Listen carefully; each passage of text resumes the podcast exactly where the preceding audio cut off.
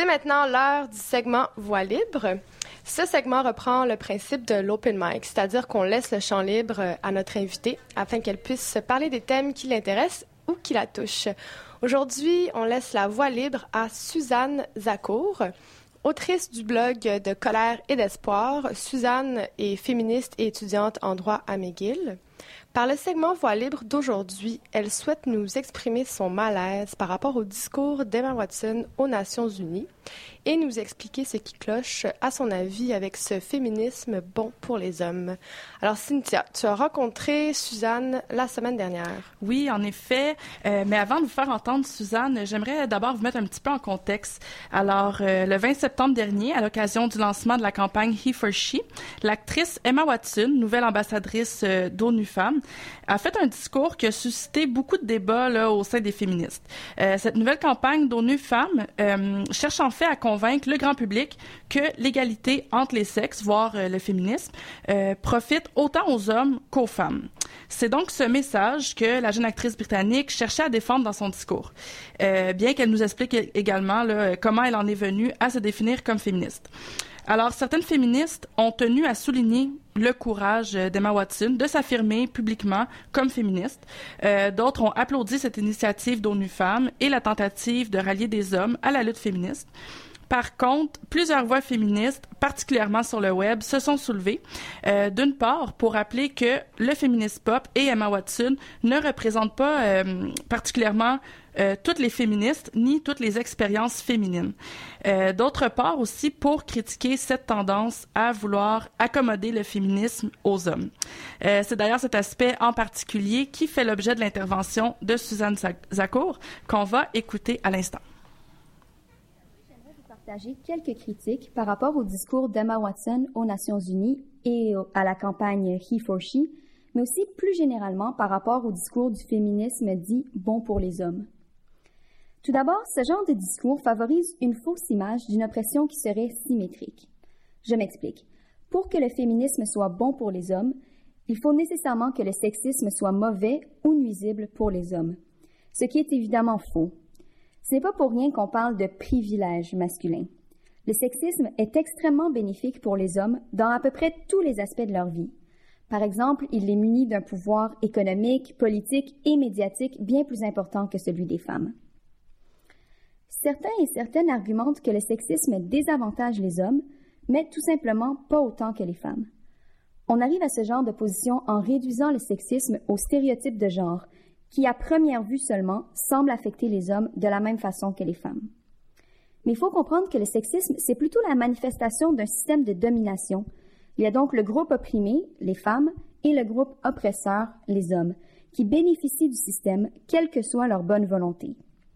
Parler du sexisme envers les hommes, c'est un peu comme plaindre une personne qui vient d'hériter d'un million de dollars parce qu'elle doit remplir quelques formalités administratives.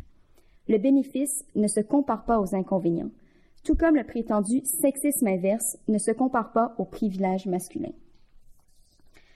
On pourrait dire, bon, d'accord, l'idée du féminisme bon pour les hommes part d'un faux problème ou dresse un faux constat, mais est-ce que c'est si grave que ça?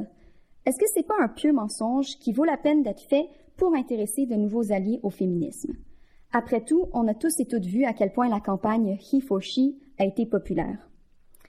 En réalité, les alliés qu'on peut gagner avec un tel discours sont inutiles, voire nuisibles. Un homme qui ne s'intéresse au féminisme que s'il peut en retirer quelque chose en tant qu'homme n'est pas féministe, puisqu'il considère que les milliards de femmes affectées par le patriarcat ne suffisent pas à motiver son engagement. À l'image de ceux qui voudraient que le féminisme soit débaptisé, ou qu'on parle d'humanisme plutôt, il finira par nous obliger à dire oui, oui, les hommes aussi souffrent, à chaque fois qu'on voudra parler des violences subies par les femmes.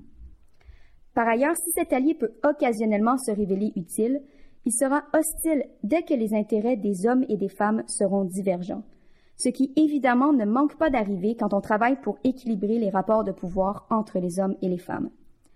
En effet, on arrive à cette égalité en retirant des privilèges aux hommes et en accordant des droits aux femmes, ce qui n'apporte aucun avantage aux hommes en tant que classe. En plus d'être inutile dans le recrutement de nouveaux alliés, l'idée du féminisme bon pour les hommes peut être franchement dangereuse. parce qu'elle rapproche les discours des mouvements féministes et masculinistes. Soyons clairs, ces deux mouvements sont extrêmement différents, tant dans leurs objectifs que dans leurs tactiques. Mais les masculinistes ont pour stratégie d'adopter un discours apparemment égalitariste pour ensuite discréditer le féminisme. Ils parlent constamment de sexisme envers les hommes, plaçant ces derniers comme les victimes d'une société soi-disant matriarcale. En adoptant nous aussi un discours qui qualifie les hommes de victimes plutôt que d'oppresseurs ou de privilégiés, on contribue à la confusion volontairement créée par les masculinistes. On risque alors de succomber sans s'en apercevoir à la rhétorique antiféministe, en parlant par exemple de discrimination envers les hommes ou encore de la pertinence de la non-mixité masculine, des idées qui sont revenues beaucoup dans mon réseau depuis le discours qui a lancé la campagne He for She. He for She, c'est donc une campagne qui demande aux hommes de sauver les femmes plutôt que de leur demander d'arrêter de les opprimer et qui simultanément fait des hommes l'intérêt principal du féminisme. Du coup, on ne sait plus qui sont les victimes du patriarcat et plus grave encore, on ne sait plus qui est l'oppresseur. Or, ne pas oser nommer l'oppresseur paralyse la lutte pour l'égalité. J'aimerais conclure en répondant à la question qu'on me pose depuis quelques semaines. Est-ce que je veux, oui ou non, que les hommes militent pour le féminisme?